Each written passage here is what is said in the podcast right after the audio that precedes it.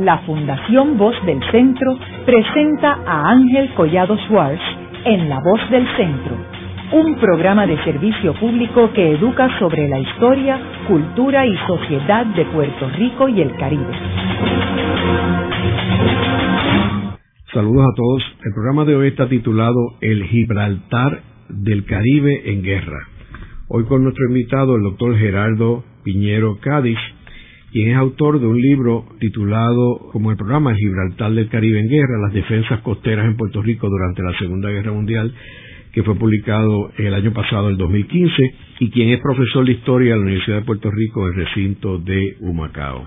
Quisiera comenzar el programa leyendo el primer párrafo de la introducción de este libro, que enmarca el objetivo de este programa y lo que queremos discutir dice la introducción. A solo meses de iniciarse la Segunda Guerra Mundial, Estados Unidos le adjudicó a Puerto Rico la misma importancia en el orden estratégico que el imperio español le había asignado en el pasado. La isla se convirtió en la pieza más importante del sistema defensivo norteamericano en las Indias Occidentales. Bases aéreas, navales y terrestres, sistemas de comunicaciones, carreteras y todo tipo de instalación militar transformaron a Puerto Rico en uno de los puntos estratégicos de mayor importancia en, el Atlántico para la defensa de las rutas marítimas comerciales, las líneas de abastecimientos aliadas, el movimiento de tropas, el tránsito del crudo caribeño y el propio Canal de Panamá. Geraldo, enmarcado el tema que vamos a cubrir con esta introducción, Cuéntanos cómo es que Puerto Rico empieza a protegerse para poder combatir a la fuerza enemiga en la Segunda Guerra Mundial.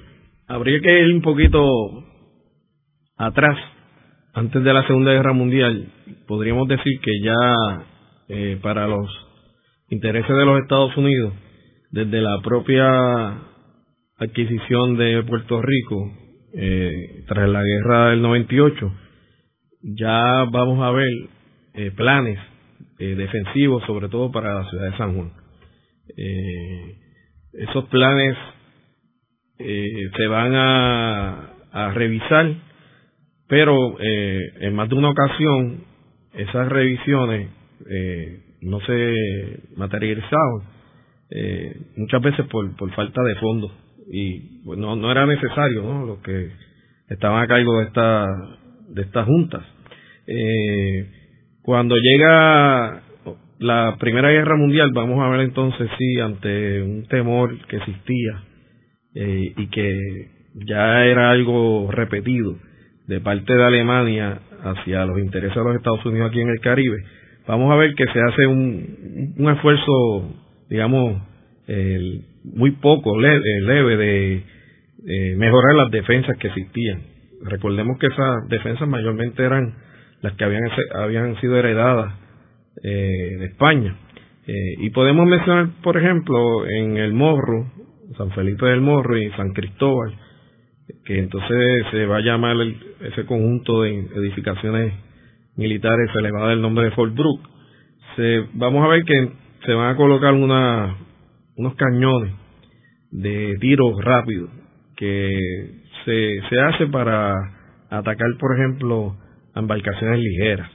Existían todavía los cañones de la época española del siglo XIX y algunos que eh, también habían instalado de mayor peso los Estados Unidos como los, los eh, Rodman de calibre menor digamos creo que eran 10, 12 eh, pulgadas cuando tú estás hablando de Fort Brooke, estás hablando del morro, donde está el morro. Sí, exacto. Ahí es que estaba el cuartel general, pero eh, eso prácticamente llegaba hasta San Cristóbal. O sea, todo lo que eran las antiguas eh, castillos o fuertes españoles, pues se llamaba entonces ahora Fort Brooke.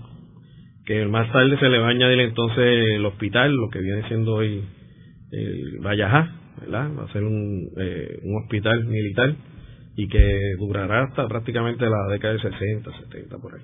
Cuando se habla de Puerto Rico, que se sabe que, que, es importante para los Estados Unidos, pero cuando se habla de Puerto Rico, llegar a compararlo, por ejemplo, con colonias inglesas o, colonias eh, claves de los de los franceses o de los italianos, tomemos el caso de, donde viene el título del libro, Gibraltar, pues estamos hablando ya de más o menos los, años, los mediados de 1930, la 1935, vamos a ver que ya, por ejemplo, el gobernador de Puerto Rico, que era un ex militar, ¿verdad?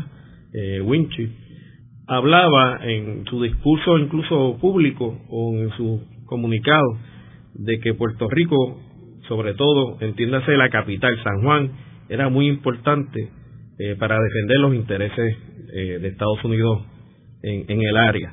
Sin embargo, cuando se vaya acercando el inicio de la Segunda Guerra Mundial, es que vamos a ver un esfuerzo mayor en, esta zona. Hay que recordar que la visión que existe desde los años 30 eh, de defensa de un país va a cambiar un poco a como había sido en siglos anteriores, por ejemplo, Puerto Rico bajo, bajo España. Ahora era no solamente importante defender la bahía, la capital, la ciudad principal de la isla, sino que vamos a ver que se va a extender con, con la llegada de la guerra, se va a extender a toda la isla en general. Eso es algo que cambió en el siglo XX, ¿verdad? Y aquí se va a reflejar con las mejoras que va a recibir principio del año del 39 las murallas de, de San Juan. Murallas que desde la misma llegada de Estados Unidos aquí en el 98 habían permanecido deterioradas como las encontraron. En muchas de las, incluso muchas de las garitas estaban prácticamente no existían. Existía solamente la base y ahora vamos a ver entre entrando el 39 un esfuerzo de reconstruirlas todas y mejorar esas defensas. O sea, eso podríamos decir que es lo primero que vamos a ver, eh, digamos, físicamente de construcciones nuevas o mejoras a las existentes. A nivel de los Estados Unidos, sin embargo, se discutía, a nivel del alto mando, eh, se discutía qué, qué papel iba a jugar Puerto Rico. Que ya por muchos programas que, que tenemos, ¿verdad? Que pues, hemos oído sobre el tema, pues ya sabemos la importancia que tuvo la isla para los Estados Unidos que va a tener durante la guerra. Pero vamos a ver entonces que prácticamente a meses de iniciarse la Segunda Guerra Mundial es que San Juan comienza a, verse militarizada. Eh, no solamente con la llegada de, militares, sino con obras militares y movimientos de tropas. Yo creo que es importante señalar que obviamente los españoles habían fortalecido bien a San Juan. O sea, los americanos lo que hacen es construyen sobre unas bases que habían hecho los españoles, o sea que ellos habían situado sus defensas en los sitios correctos.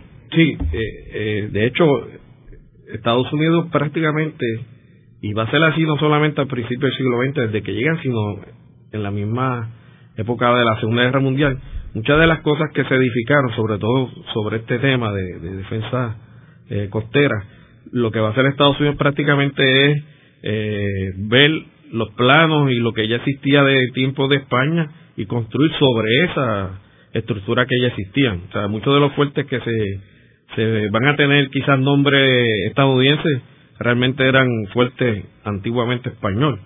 Eh, y eso va, no sucede solamente en San Juan, quizás en San Juan veamos más concentración, pero esto se va a ver también fuera de, San Juan, alrededor de la isla.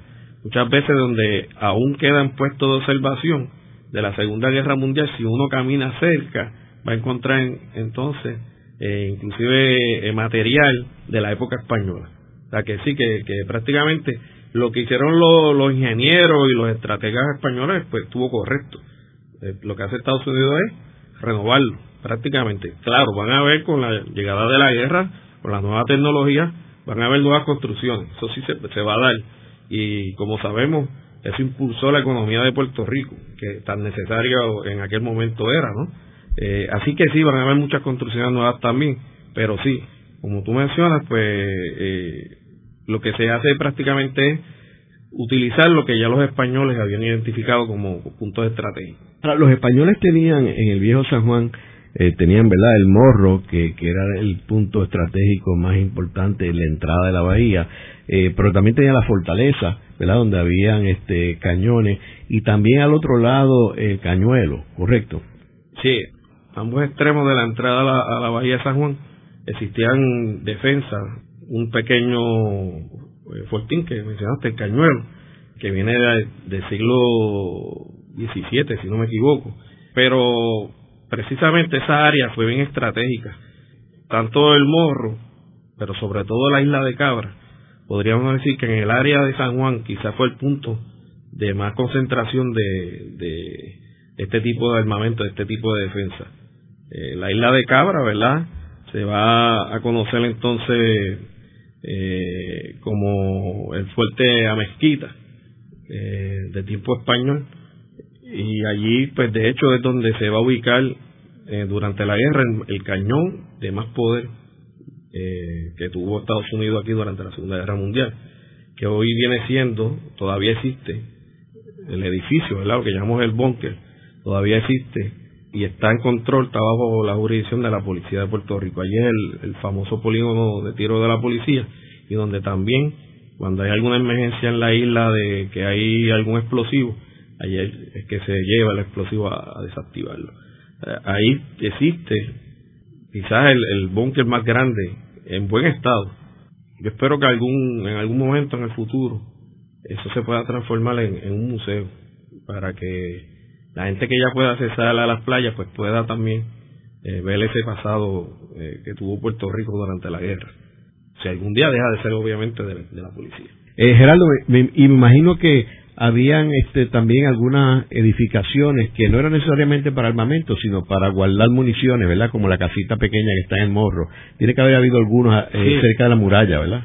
Desde que subimos la calle Garay hacia acá, hacia el viejo San Juan, vamos a ver a distancia, ¿no? Varias edificaciones pequeñas que son lo que llamamos ahora magazines, donde se guardaba pues la, la munición y la pólvora para los cañones entonces que existían no solamente en los fuertes, sino en alguna de las partes de las murallas. Y en términos de San Cristóbal, ¿qué rol tuvo el fuerte San Cristóbal en la Segunda Guerra Mundial?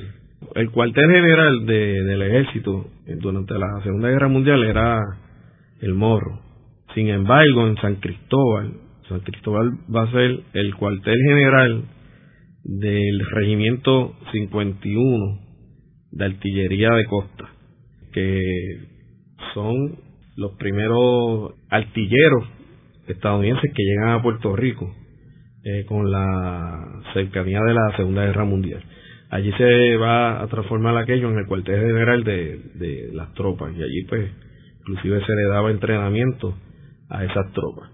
Y durante la guerra pues, pues allí fue que, que estaban los oficiales e inclusive cuando la guerra eh, en el momento quizás de de más peligro, de, de más tensión de la guerra, eh, sobre todo con la campaña de los submarinos alemanes eh, a mediados de 1942, pues ahí es que se va a edificar el, el puesto de comando que existe hoy, que hoy cuando uno entra a San Cristóbal es el, el área de recibimiento donde inclusive está la tiendita. Eso pues fue una fosa a prueba de, gas, a prueba de bomba, eh, que todavía podemos ver eh, esa estructura, lo que queda de ella. Y una vez salimos de San Cristóbal, cuando vamos rumbo a Santurce, hasta el Fortín San Jerónimo, ¿habían también fortificaciones? Habían del tiempo de España, y volvemos, eh, allí se van a edificar entonces también baterías, baterías de, cañones durante la Segunda Guerra. Una de las cosas que, que se va a dar en los Estados Unidos y, que pues llega a Puerto Rico eh, va a ser un programa de modernización de las defensas costeras que existían, del concepto de defensas costeras.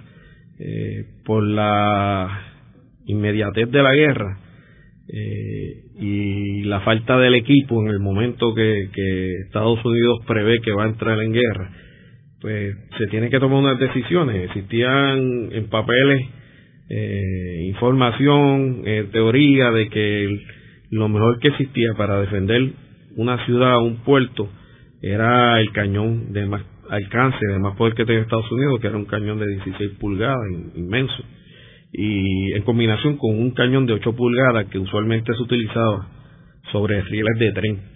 Pero por la guerra, por la falta de equipo, el tiempo que, toma producir estos armamentos, se decidió cambiar ese concepto y entonces empezó este programa que se va a concentrar en unos cañones más pequeños, pero con prácticamente el mismo alcance, que se llamó el programa de modernización, modernización de baterías de 6 pulgadas.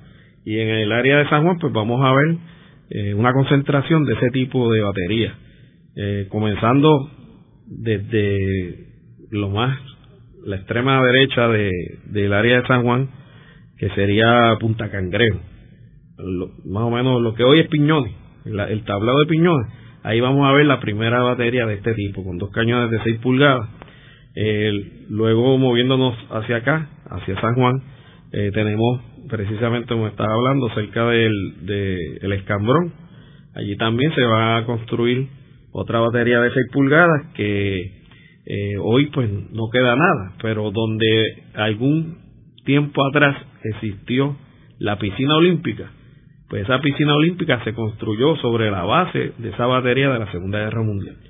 Eh, moviéndonos más hacia acá, hacia San Juan, pues entonces llegamos a, la Princesa, a el fuerte San Cristóbal, donde va a haber allí otro tipo de cañones, de, menos alcance y más pequeños, que eran, eh, sin embargo, eran eh, muy, utilizados porque eran fáciles de transportar, que son los cañones de 155 milímetros que podían ser arrastrados por, camiones. Y entonces llegamos al área de El Morro, el Morro contaba con una, un cañón de 3 pulgadas, que era un cañón de largo alcance que también se utilizaba para eh, derribar aviones. No solamente para tiro hacia barcos, sino también para aviones. Y eh, seguimos, como te mencioné anteriormente, hacia la isla de Cabra, que es donde más concentración de, este tipo de armamento existió.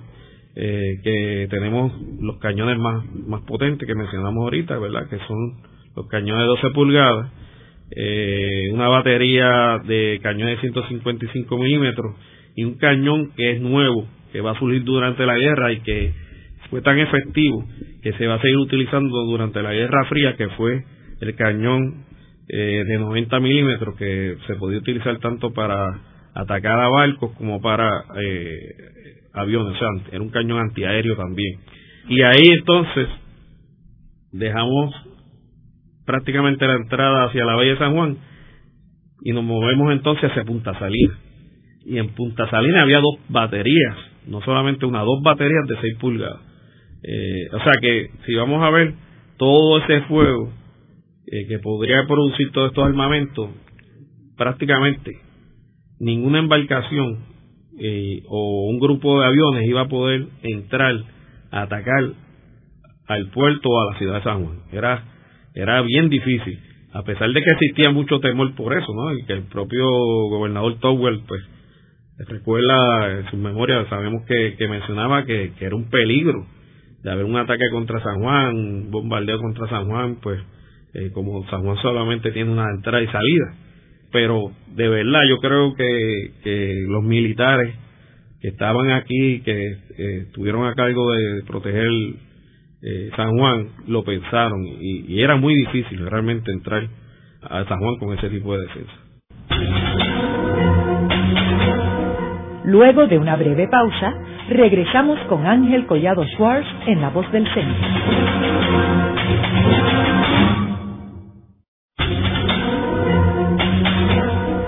Regresamos con Ángel Collado Schwartz en La Voz del Centro. Continuamos con el programa de hoy titulado El Gibraltar del Caribe en Guerra. Hoy con nuestro invitado, el doctor Gerardo Piñero Cádiz, quien es profesor de historia en la Universidad de Puerto Rico, recinto de Río Piedras. Eh, quisiera hacer unos comentarios sobre eh, Gibraltar, que aunque eh, asumimos que muchas personas saben de, lo que se trata Gibraltar, esto es un territorio que está al sur de la península ibérica en España esto es una especie de peñón o una península, pues está rodeada por, agua por todos lados, por tres de los lados importantes. Y esto es un territorio que pertenece a Gran Bretaña. Es un territorio pequeño, tiene una población de apenas eh, 32 mil personas. y que fue capturado por Inglaterra en el 1704, cedido por España en un tratado en el 1713. Este territorio fue bien importante durante la Segunda Guerra Mundial debido a su importancia estratégica para la Marina Royal Real de Inglaterra. Eh, vemos que este territorio es la entrada del Mediterráneo. O sea, cualquier persona que vaya del Atlántico al Mediterráneo tiene que pasar por ahí. Así que eh, eso le da una importancia enorme para el que lo controle. Por eso es que Inglaterra, Gran Bretaña, no ha querido ceder eh, ese territorio. Eh, España ha tratado por muchos medios, porque en realidad eh, geográficamente pertenece a España. Pero lo, lo cedieron en un tratado y entonces, en términos democráticos, la mayoría de los residentes son ingleses. Así que si hacen una elección, la mayoría de los residentes quieren quedarse como un territorio inglés, porque ellos son ingleses y no españoles. Y es un área bien interesante, yo lo he visitado un par de veces y es lo más simpático porque es como un mundo irreal dentro de la península ibérica y colindando con Andalucía, que es la parte sur de España. En el segmento anterior nos quedamos hablando de las defensas del norte y entonces estábamos yendo más hacia una vez uno entra por la bahía, eh, lo que era la base naval, que es donde está el aeropuerto de Isla Grande, Bacardí, toda esa zona. Hablaros sobre el rol de esa zona y también por qué era importante San Juan eh, militarmente, más allá de porque era la capital. Déjame eh, añadir algo a, lo que acabas de mencionar sobre Gibraltar y, por qué el título, para eh, sopesar el, nombre del trabajo. Como tú mencionaste, para los ingleses va a ser bien importante eh, estratégicamente y comercialmente esa posesión, porque como tú dices, es la entrada hacia el Mediterráneo, pero para los ingleses durante la guerra fue bien importante porque por ella se podía cortar la distancia, no solamente al Mediterráneo, sino por el canal de Suez para llegar hasta, el Golfo Pérsico. Y entonces, para la Marina inglesa, pues eso era sumamente estratégico. Y, si uno eh, estudia las operaciones navales de los U-boats, de los eh, submarinos alemanes, eh, prácticamente los submarinos que intentaron pasar por ahí, eh, prácticamente todos perecieron, ¿no? Eh, aquello era un área que difícilmente podía, podía el enemigo entrar por allí sin que fuese atacado y destruido. de hecho, el Peñón cuenta con galerías que tienen desde la época del siglo XVIII con cañones y eso se le va a sumar entonces armamento durante la guerra. De ahí pues la importancia de comparar eh, para los ingleses Gibraltar, pues el Puerto Rico, para los Estados Unidos, los intereses de Estados Unidos, obviamente en conjunto con lo que es el Canal de Panamá, en el área caribeña. Eh, volviendo a lo que me estabas mencionando de, de, San Juan, pues recordemos que, que San Juan es la capital de, de Puerto Rico. Es donde se, se encontraba ya, pues como mencionamos antes, las defensas españolas, eh, la fortaleza, prácticamente todos los, edificios importantes y administrativos del país y lo que van a hacer los militares pues es concentrarse también en esta zona. En San Juan fue donde desde inicios de la aviación en Puerto Rico se pensó hacer algún aeropuerto eh, y, de hecho los primeros intentos y la primera vez que algún avión eh, vino nos visitó fue por esa zona que, que aterrizó hay que dejar claro que no existían aeropuertos, ¿no? Estamos hablando pues prácticamente en, la playa, cerca de la playa. Eh, y ahí es que se va a construir la base naval de Miramar o de San Juan, lo que nosotros llamamos hoy Isla Grande.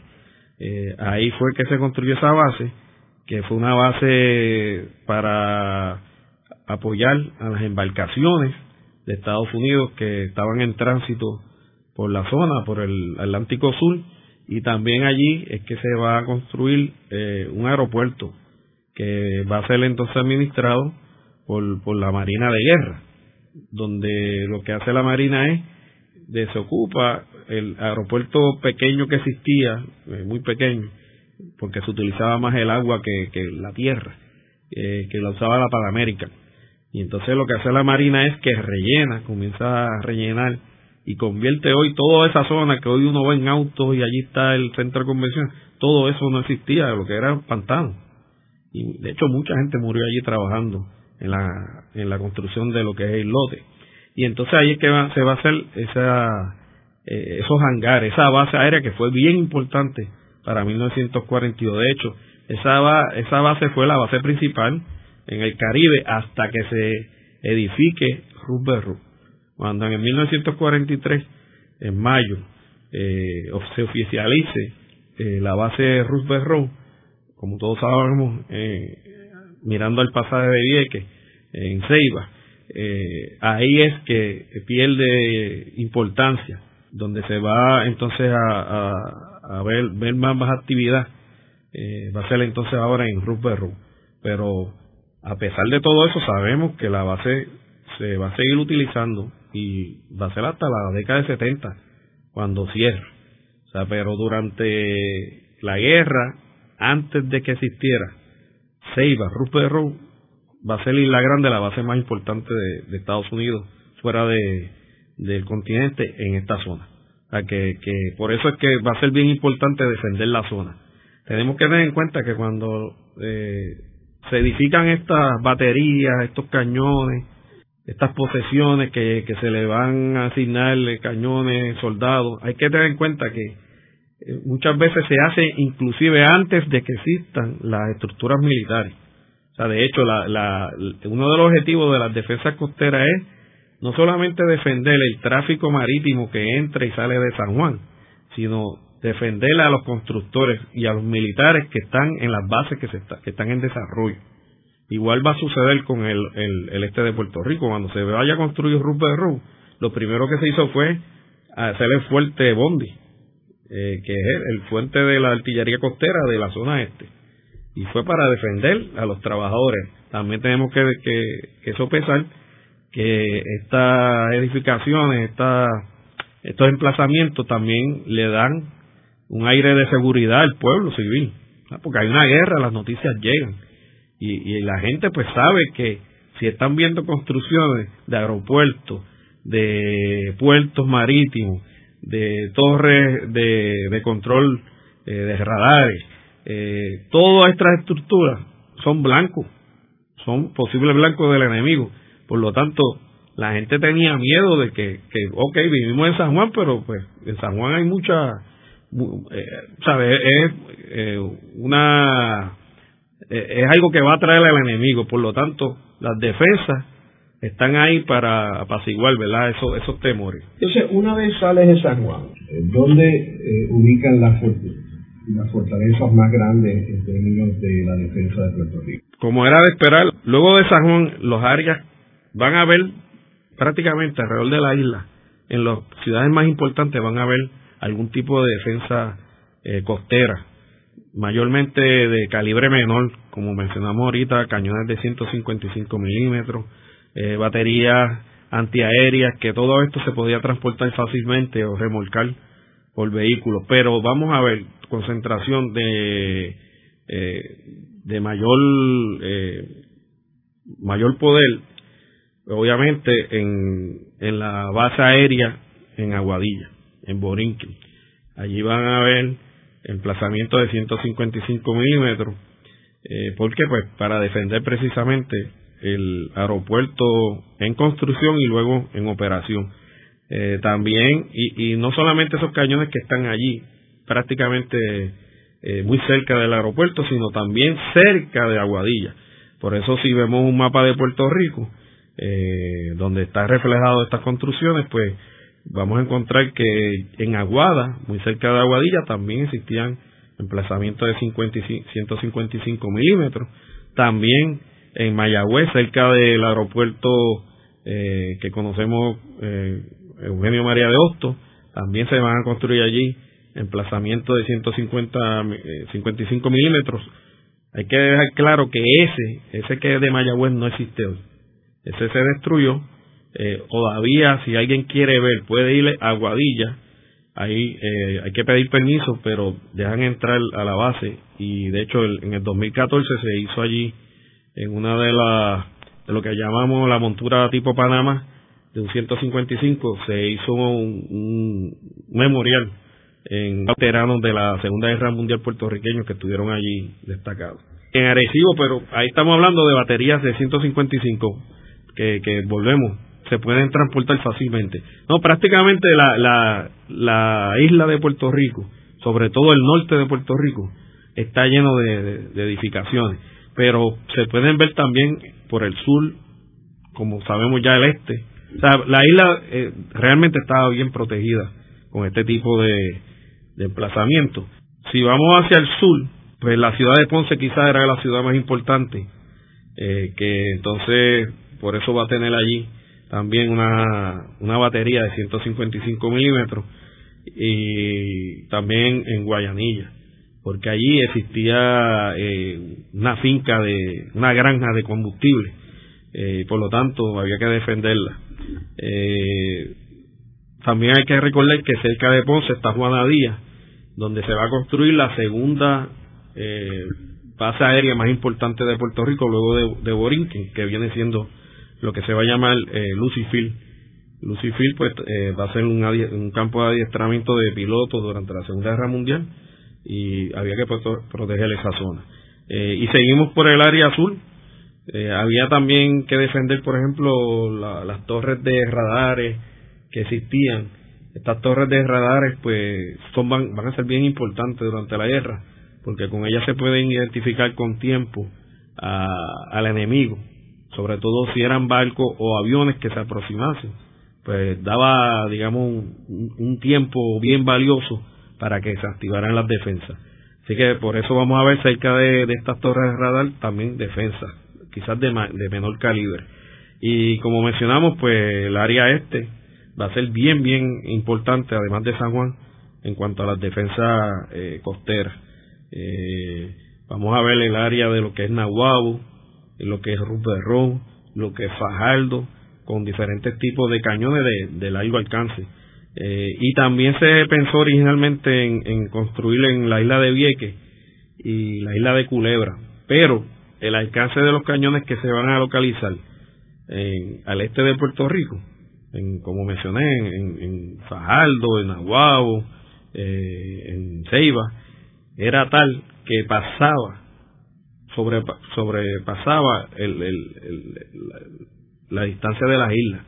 O sea, la estrategia fue que si un enemigo se aproximase al este de Puerto Rico, porque existía la posibilidad, había un miedo de que iba a haber una invasión anfibia por, por, por el este de Puerto Rico. De los pueblos que más miedo había era Yabucoa hacia Humacao. Y de ahí también que se pensó en, en esas defensas. Pues la idea era que entonces el, el arco de tiro, la distancia que podía, el alcance que tenían estos cañones al este, pudiese sobrepasar a Vieques, a Culebra y llegar hasta Santoma. De ahí que la lógica de los militares estadounidenses fue pues vamos a construir también eh, baterías de cañones en Santoma. Así que entre Santoma y el este se cruzaba el alcance de estos cañones y pues prácticamente quien entraba por ahí, pues también, como dijimos, la entrada a San Juan era prácticamente suicida. Eh, o sea, eh, van a haber una concentración fuerte de, de, todo este tipo de baterías. Tú mencionas un listado que incluyes en el libro, tú incluyes Vieques pero los cañones, como tú mencionas, son cañones pequeños, de 6 pulgadas, 16 pulgadas, ¿verdad? No, pero eh, eh, debo aclarar que cuando estamos hablando de 16 pulgadas, eh, esto es bien importante. En la 16 pulgadas lo que estamos hablando es de la apertura del cañón. Un, cañón de 16 pulgadas es un cañón inmenso. La munición de ese cañón pesa 2.000 libras, una tonelada. Sí, pero digo, versus el de 155. Oh, no, sí, eso es mucho más grande. Pero eh, eso no se hizo, por, por lo que está explicando. Eh, se, se dan, eh, estudian y analizan que, que, primero que no habían, es que no habían cañones de ese tipo suficiente. Por eso es que viene el programa de modernización que dijimos de la, de, seis, de la batería de 6 pulgadas. Pero con, con lo que existía en el este de Puerto Rico, prácticamente defendía tanto a, a Culebra como a Vieques. veo Culebras que hay uno aquí, Cerro Balcón, pero eso no se hizo. No, hay, muchos planes. Sí, y Punta Noreste. Y de hecho, eh, cuando uno ve los planos de la época, que eran obviamente secretos. Eh, inclusive se pensó en hacer más de una batería. Muchas veces se hacía una batería que sí era real y otra, llamamos Domi, que no existe, que era falsa. Que sí, desde el aire o desde un barco que estuviese observando a la costa, pues iba a pensar que habían dos baterías, pero realmente una era la que estaba armada. O sea, que, que eso también fue una cosa que se utilizó, pero en, en las islas, pues, por, por la, la cercanía de la guerra, eh, la escasez de, del armamento, eh, el dinero, pues no se hizo. Sea, hubo, estuvo en planes, pero realmente no se, no se va a materializar. O sea, que tú dirías que las más importantes en, el, en esa zona eran las de Fajardo y las de Rubber Roach. Sí, de hecho, en Fajardo, esto es bien interesante, mencionamos al principio del programa que en, la, en el concepto de defensa costera, por ejemplo, para San Juan se hablaba de un cañón de 16 pulgadas en combinación con 8 pulgadas, con un cañón de 8 pulgadas. Ambos cañones pueden, eh, se pueden construir sobre tierra o, como se utilizó mucho en Estados Unidos o en Panamá, que todavía existe parte de ese sistema como museo, pues se podía utilizar las vías de tren. Y aquí se habló, eh, acercándose a la guerra, se habló de utilizar las vías de tren que Recuerdo que prácticamente Puerto Rico estaba cubierta casi por completo. Habían 300 millas de, vías de tren. Solo faltó, que al día de hoy no existe, ¿verdad? En la parte, digamos, de arroyo hacia, hacia Yabucoa. Esa fue la zona que no, no tuvo eh, rieles. Pero prácticamente el resto de la isla, uno, como se utilizaba para la industria de azúcar, pues existía esa infraestructura. Pero, bien interesante, yo pues al principio no, no lo que encontraba era que los, estos estrategas hablaban de que estaban en malas condiciones las vías del tren. Pero luego analizando, estudiando más encuentro que no, esa no fue la razón verdadera, es que el sistema de vías español es diferente al de los Estados Unidos. El de los Estados Unidos es un sistema de más ancho. Por lo tanto, eh, donde estaban todos estos equipos montados, no cabían, ¿verdad? No, no, no, no, no podían unirse al sistema español. Y eso fue una de las cosas que pesó en que se descartó mover los cañones por, por las vías de tren en Puerto Rico. De ahí que entonces se pensó, pues vamos a edificarla permanentemente. Bien, esa es una de las razones por qué en San Juan no se va a encontrar, no se va a, construir eh, cañones de 8 pulgadas. San Juan, por lo importante que era y la urgencia de, de defensa para esa ciudad, va a contar con estas baterías más pequeñas, pero muy fuertes, de 6 pulgadas. Ahora, ya que San Juan está protegida, entonces vamos a ver cómo los militares entonces empiezan a, a, como opción utilizar el cañón de 8 pulgadas, por ejemplo, en Fajardo. Ese cañón de 8 pulgadas en Fajardo no tiene eh, casamata, no tiene búnker. Es un cañón que queda al descubierto, que solamente se va a proteger por camuflaje. Le ponían, le colocaban una malla que desde el aire, pues ellos, ¿verdad? Pues eh, rezaban de que, que pudiese engañar al, avión espía o de reconocimiento. Eh, pero ese cañón era muy poderoso, tenía un largo, largo alcance, por lo tanto, vamos a ver, uno de Fajardo hacia San Tomás y otro en la parte alta de San Tomás, cerca de, se llama Fortuna Hill. En Fortuna Hill vamos a ver otro cañón de 8 pulgadas mirando hacia Puerto Rico. Así que, como dijimos ahorita, era, estaba cubierto prácticamente toda la zona de, de cualquier amenaza enemiga. Luego de la pausa, continuamos con Ángel Collado Schwartz en La Voz del Centro.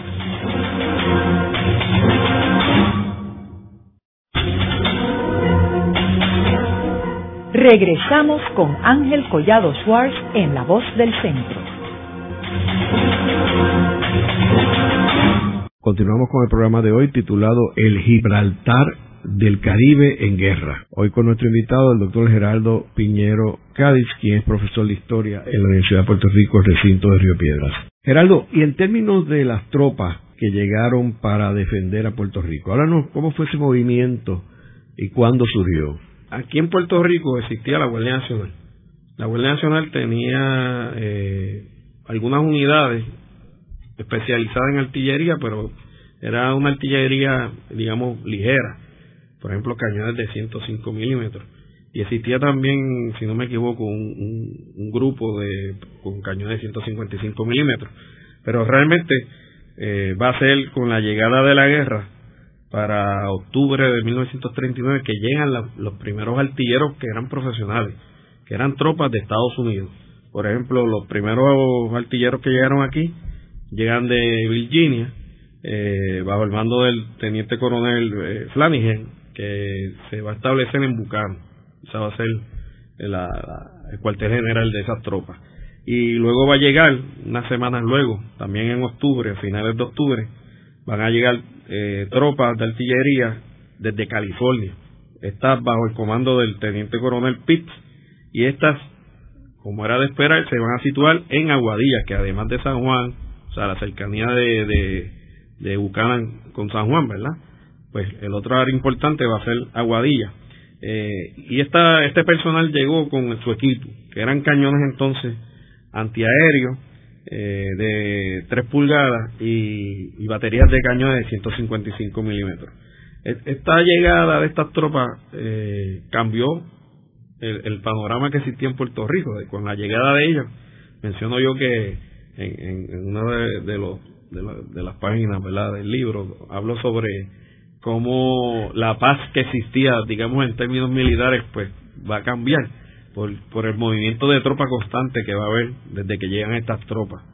con ellos van a venir artilleros, ingeniería, todo tipo de, especialidad. Lo que hacen es reflejar el, grado de importancia que tenía Puerto Rico para los intereses de los Estados Unidos y, el temor que existía de que la isla fuera, fuera ocupada.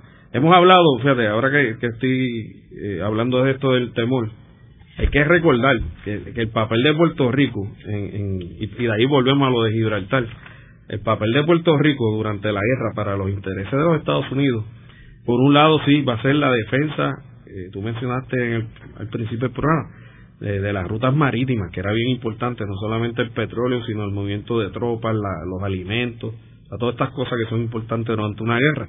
Pero hay que recordar también, aunque es un poquito como que suena, ¿verdad? Quizás a alguna gente le pueda molestar, pero es la realidad.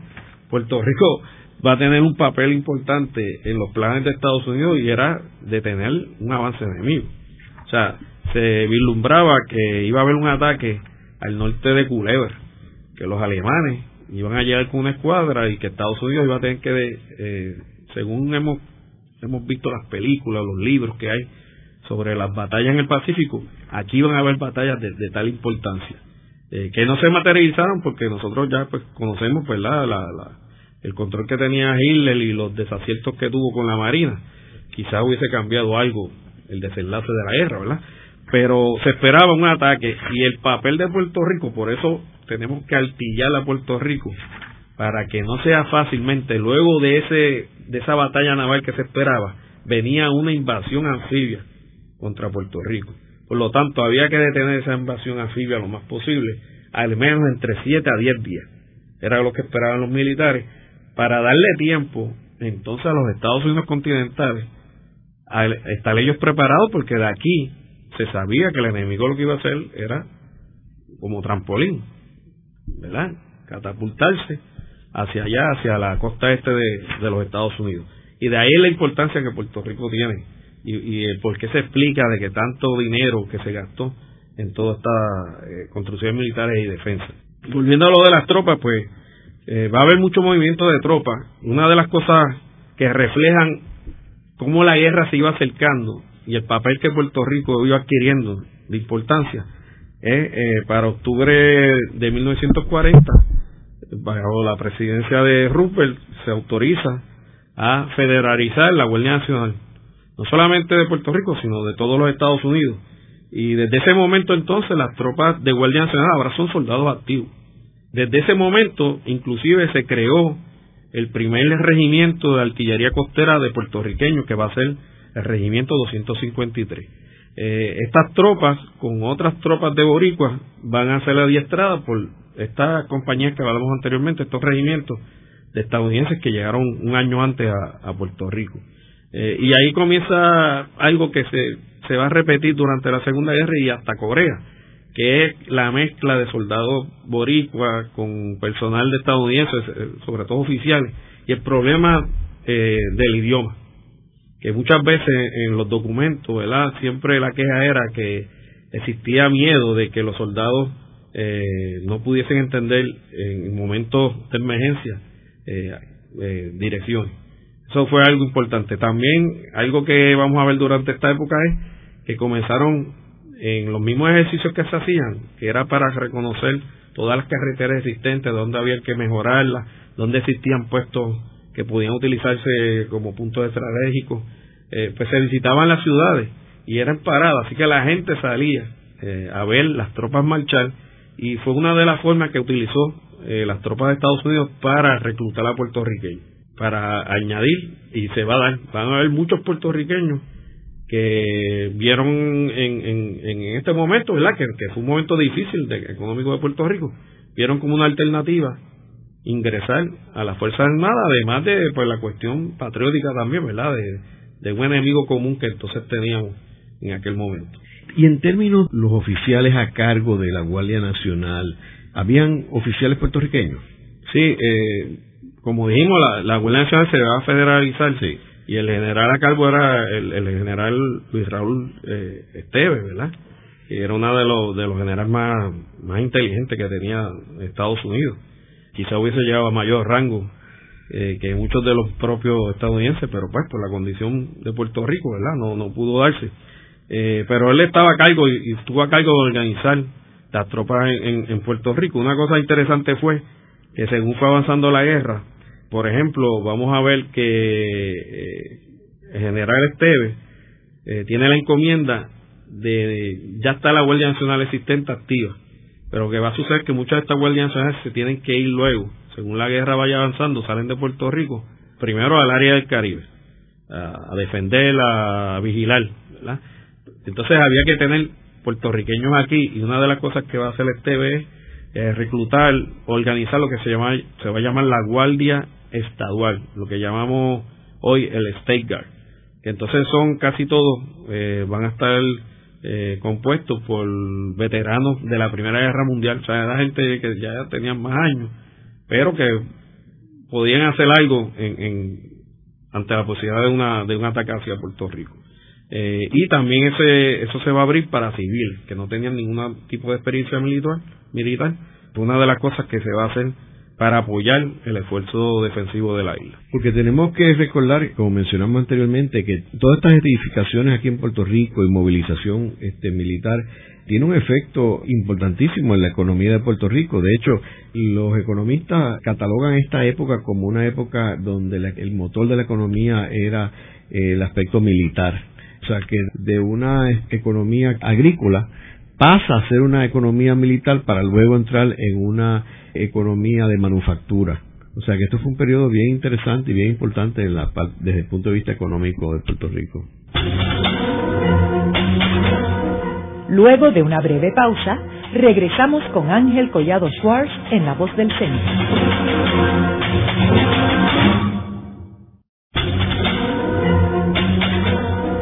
Continuamos con la parte final de La Voz del Centro con Ángel Collado Schwartz.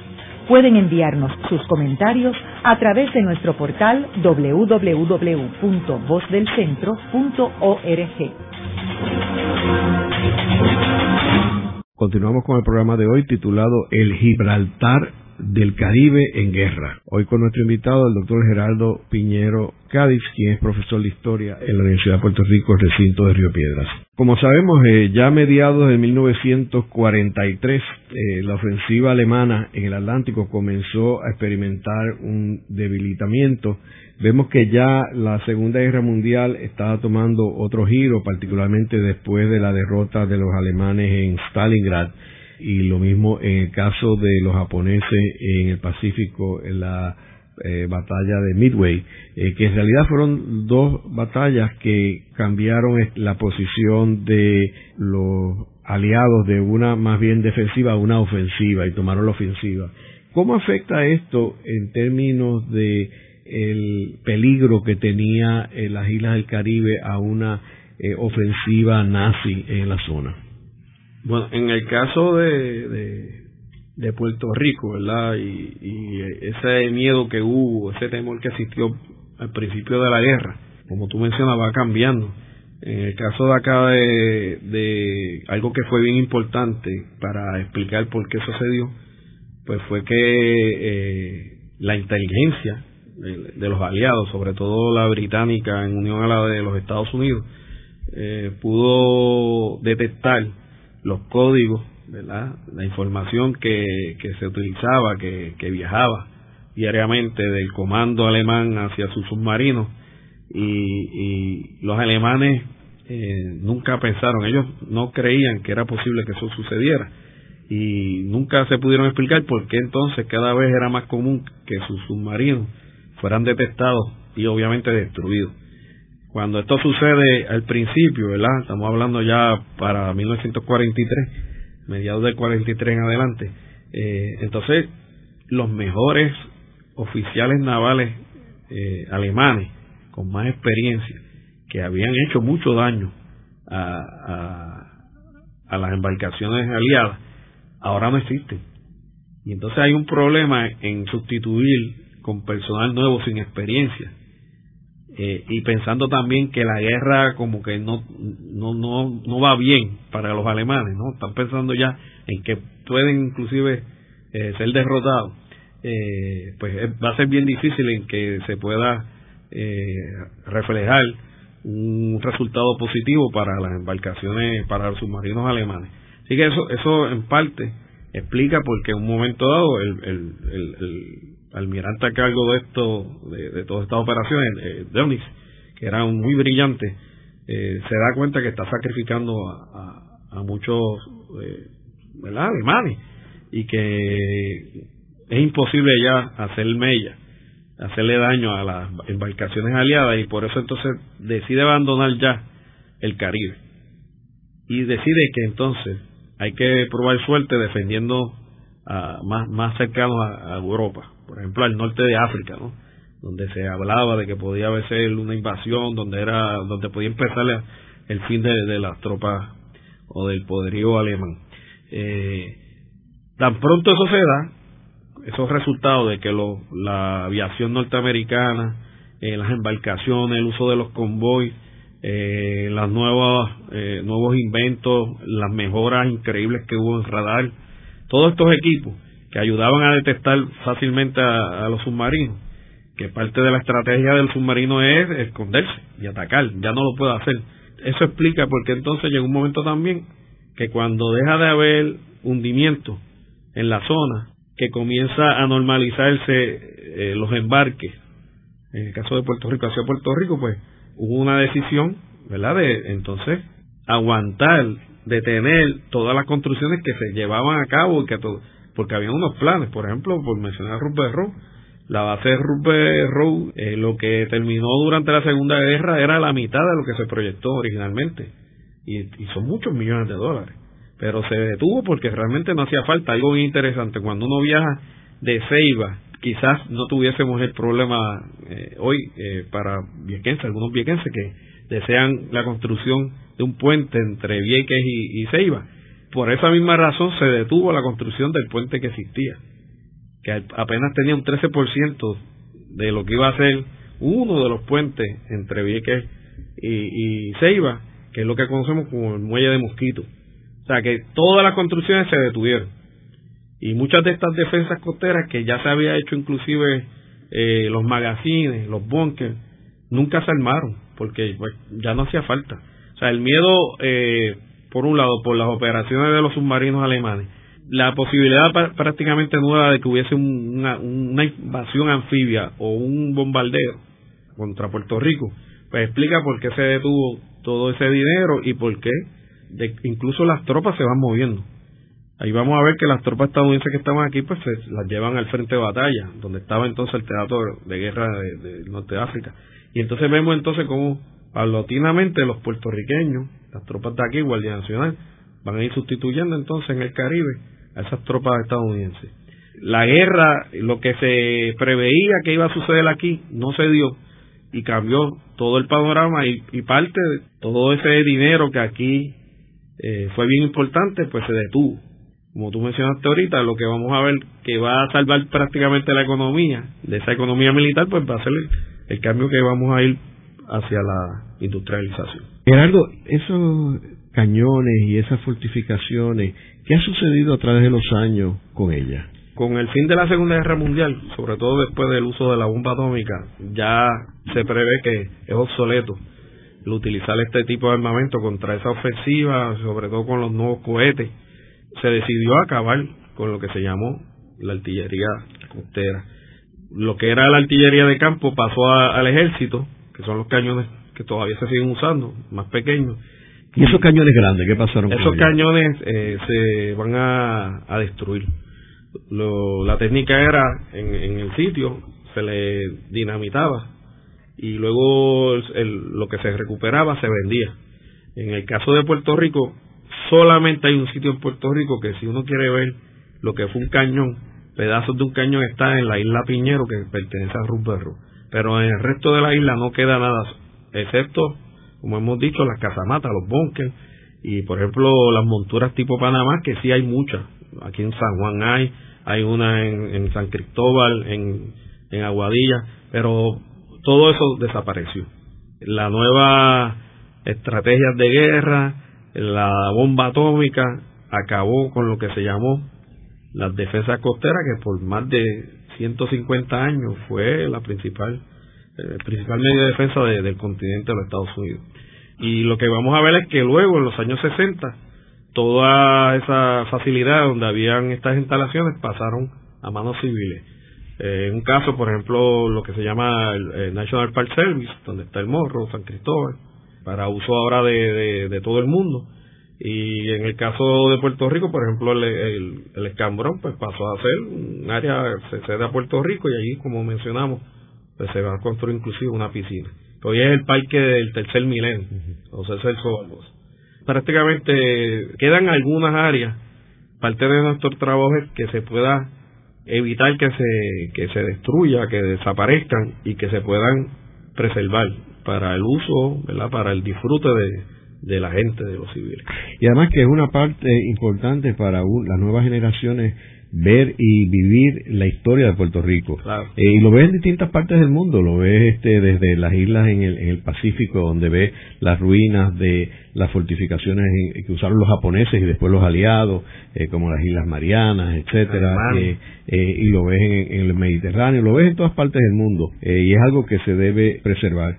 en el programa de hoy hemos discutido a Puerto Rico como el Gibraltar del Caribe eh, vemos que Puerto Rico fue fortalecido militarmente desde los tiempos españoles, pero cogió una importancia aún mayor eh, durante la Segunda Guerra Mundial eh, debido a la presencia de los submarinos alemanes en el Caribe. vemos que Puerto Rico estuvo fuertemente fortalecido alrededor de toda la isla, no fue en San Juan nada más, sino fue en el norte, en el sur, en el este, en el oeste, en todas partes, y que luego de terminada la Segunda Guerra Mundial, pues muchas de estas fortificaciones han desaparecido. Muchas gracias, Geraldo. Gracias. Esta ha sido una producción como servicio público de la Fundación Voz del Centro. Los invitamos a sintonizarnos la próxima semana a la misma hora. Y recuerden que pueden adquirir el libro Voces de la Cultura en su librería favorita o en nuestro portal